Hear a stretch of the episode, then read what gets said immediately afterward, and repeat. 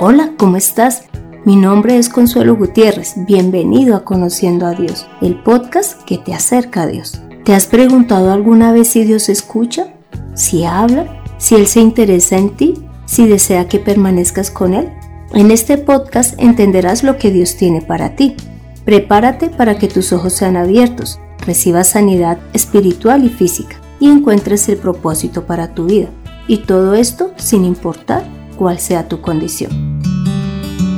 Te cuento que soy separada porque no le di a quien era mi esposo el valor que merecía. Él se fue y no lo pude recuperar a pesar de que quise que volviera.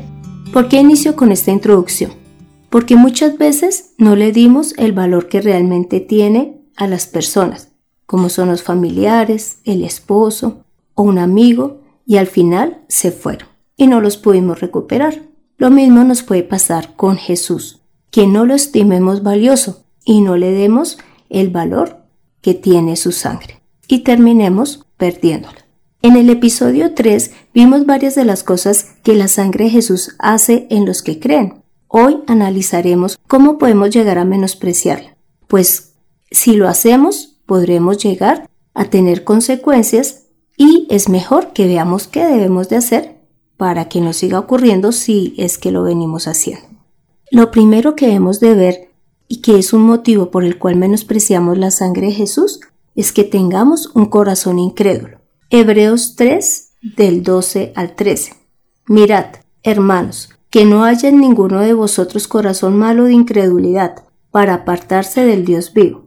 Antes, exhortados los unos a los otros cada día, entre tanto que se dice hoy, para que ninguno de vosotros se endurezca por el engaño del pecado.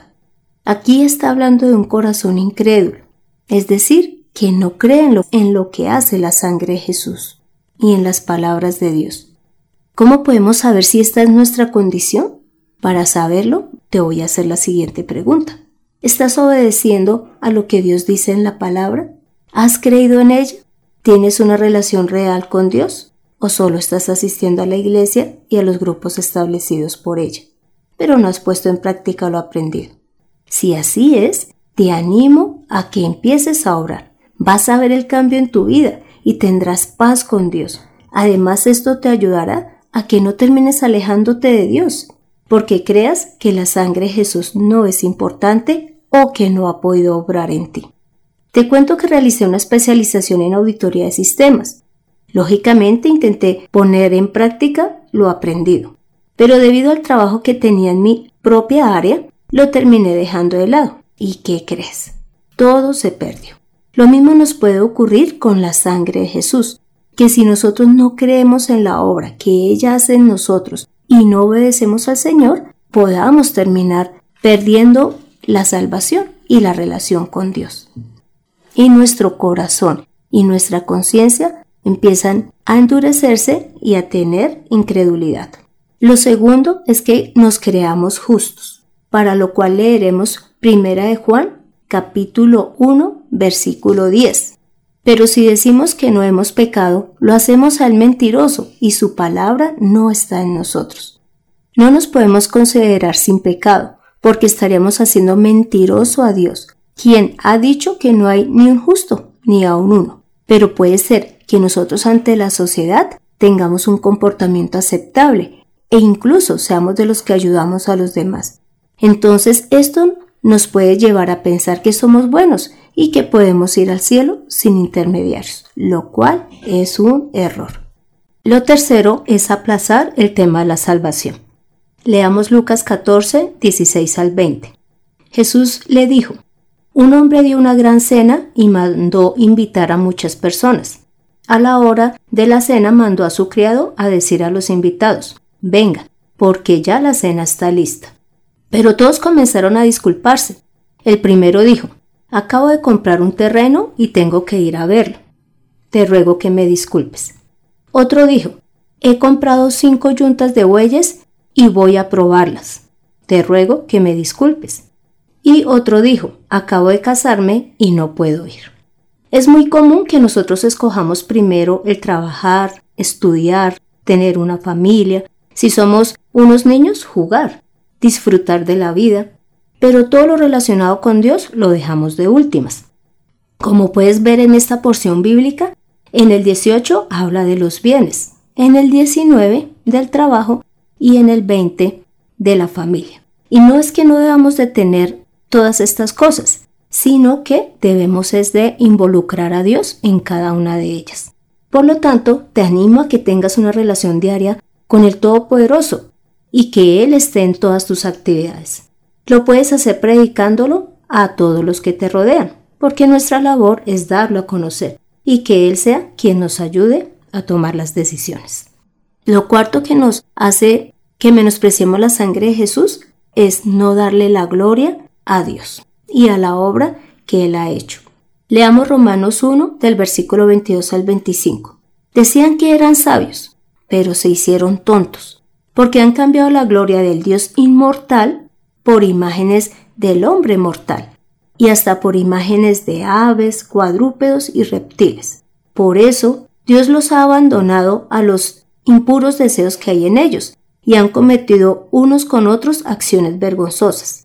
En lugar de la verdad de Dios, han buscado la mentira, y han honrado y adorado las cosas creadas por Dios y no a Dios mismo, que las creó y que merece alabanza por siempre. Amén. Es lógico que sea más fácil darle valor a lo creado, porque son las cosas que vemos, como lo que está en la tierra, los animales o las personas, y se vuelven tan importantes que dejamos a Dios de lado y terminamos adorando lo que Él creó. En varias oportunidades, cuando predico, he escuchado a las personas que me dicen, no voy a la iglesia o no puedo ir al estudio bíblico porque mi esposo o a mi familia no le gusta. En este momento le están dando la gloria a la creación, mas no a Dios. Hasta el momento hemos visto cuatro motivos por los cuales menospreciamos la sangre de Jesús. El primero es incredulidad en la obra que Dios hace en nosotros. Pensar que somos justos, aplazar nuestra relación con Dios y darle la gloria a la creación y no a Dios. Las consecuencias por menospreciar la sangre de Jesús son las siguientes. Primero, nuestra muerte eterna, para lo cual leeremos Apocalipsis 21, versículo 8. Pero para los cobardes e incrédulos, para los abominables y homicidas, para los fornicarios e, y hechiceros, para los idólatras y todos los mentirosos, su herencia será el lago que arde con fuego y azufre, que es la muerte segunda. En este versículo están los que serán echados al lago de fuego, dentro de los cuales están los incrédulos y los idólatras que los mencionamos en la primera parte del podcast. Por lo tanto, nosotros debemos de mirar si estamos haciendo alguna de estas cosas que menciona el Señor y dejar ese pecado y buscar al Señor, para que no tengamos herencia en el lago de fuego, sino en el cielo. La segunda consecuencia que podemos tener es que pasemos a un estado peor del que teníamos antes de conocer al Señor. Leamos segunda de Pedro capítulo 2 versículo 20 al 21. Porque si los que se han escapado de las contaminaciones del mundo por el conocimiento de nuestro Señor y Salvador Jesucristo, se enredan de nuevo en ellas y son vencidos, el último estado les viene a ser peor que el primero. Pues mejor les habría sido no haber conocido el camino de justicia que después de conocerlo volver atrás del santo mandamiento que les fue dado. ¿Ves? Nosotros ya habíamos conocido al Señor y si ya habíamos escapado del pecado y volvemos atrás, nuestra condición física y espiritual vendrá a ser peor. Por lo tanto, debemos de fundamentar nuestra vida en la palabra de Dios, porque ella es verdadera y tiene poder. Por lo tanto, cuando la obedecemos, ella obra en nuestra vida y la sangre de Jesús nos limpia, porque fue derramada por amor al Padre y a los que creen. Hoy te pido que reconozcas que a Dios debemos la vida física y espiritual Imagina que se acaba el aire por alguna razón, o los alimentos. ¿Podrías dar la orden y hacer que vuelva a haber aire? ¿Que vuelvan a como aparecer los alimentos? No, ¿verdad? Esto demuestra que no nos sustentamos a nosotros mismos, que tú tampoco te sustentas a ti mismo, que necesitas del que formó el aire y los alimentos. Igual ocurre con la vida espiritual. Dios planeó todo para que sea a través de Jesús y de su sangre que tengamos vida eterna y una relación con Él. Ahora veremos qué es lo que debemos de hacer para que si estamos menospreciando la sangre de Jesús, ya no sigamos por ese camino, sino que tengamos un cambio. Y lo primero es que reconozcamos que hemos pecado. Leeremos Romanos 3 del versículo 22 al 24. Esta es la justicia de Dios por medio de la fe en Jesucristo, para todos los que creen, pues no hay distinción, porque todos pecaron y no alcanzan la gloria de Dios, siendo justificados gratuitamente por su gracia, mediante la redención que es en Cristo Jesús. Para Dios no hay nadie injusto. Por eso nos dio la sangre Jesús, para vernos y recibirnos cuando hemos sido transformados y limpiados a través de Jesús y de su sangre, porque nosotros mismos no podemos llegar a la presencia del Señor. Lo segundo es que nos despojemos del pecado. Leamos Hebreos 12 del versículo 1 al 2.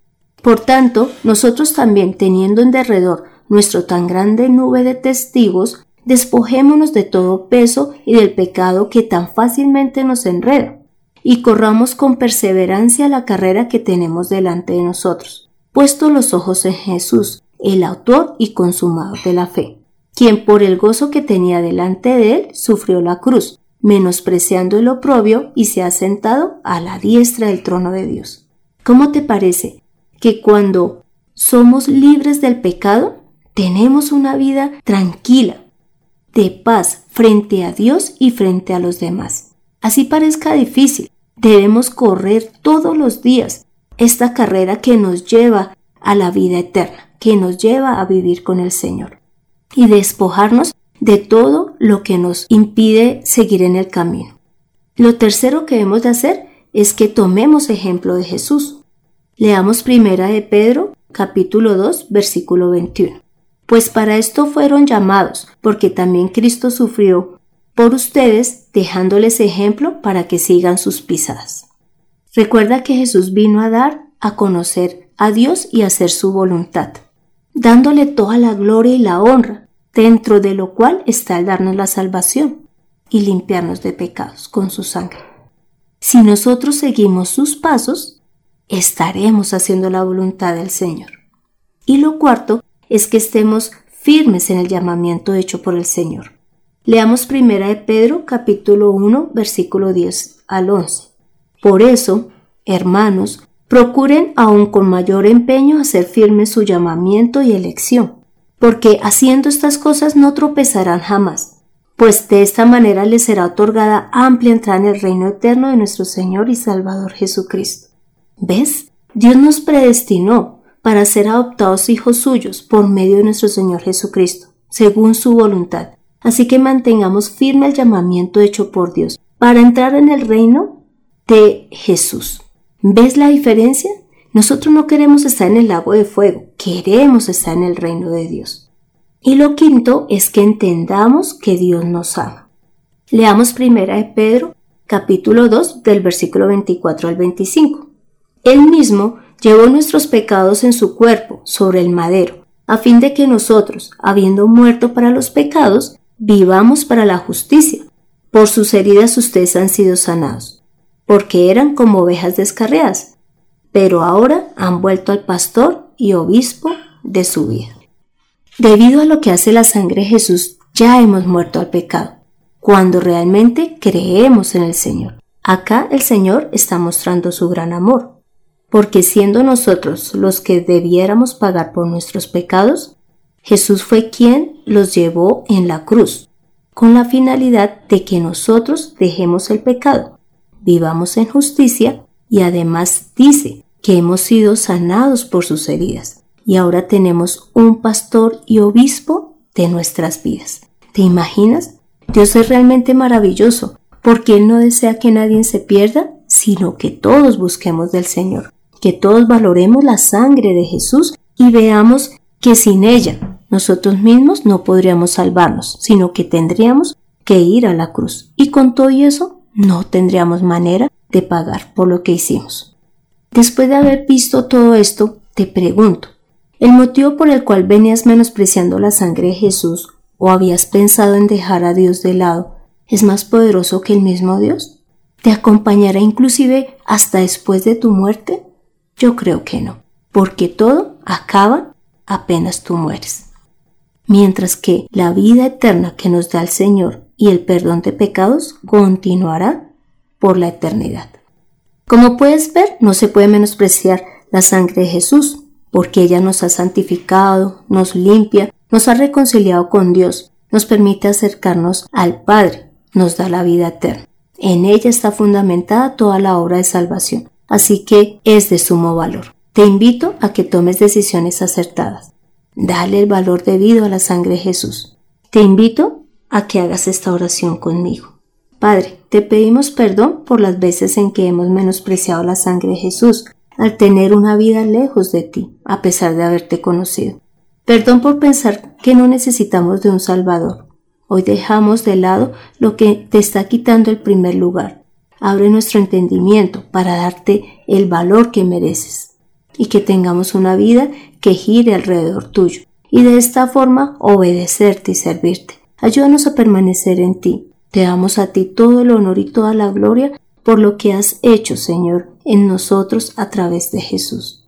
Padre Santo, hemos orado en el nombre de Cristo Jesús. Amén. Toma la mejor decisión. Dale a la sangre de Jesús el valor que tiene.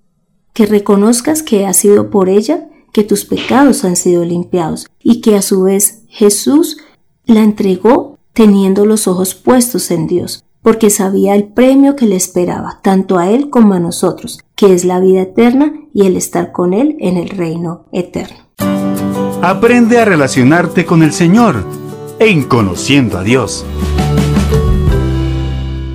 Te cuento que este fue el cuarto episodio de Conociendo a Dios, en donde vimos por qué no debemos menospreciar la sangre de Jesús. Te invito a que continúes escuchando el podcast para que crezcas en tu vida de fe, y continúes en el camino que has iniciado o que ya vienes recorriendo, y que pongas en acción lo aprendido, para lo cual debes de orar, debes de leer la palabra, debes de congregarte, predicar la palabra y creer en ella.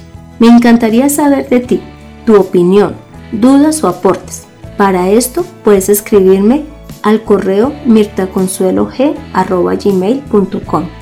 Soy Consuelo Gutiérrez, tu compañera en este camino. En la edición de este podcast, José Luis Calderón. Dios te continúe bendiciendo. Nos vemos en el próximo episodio. Chao.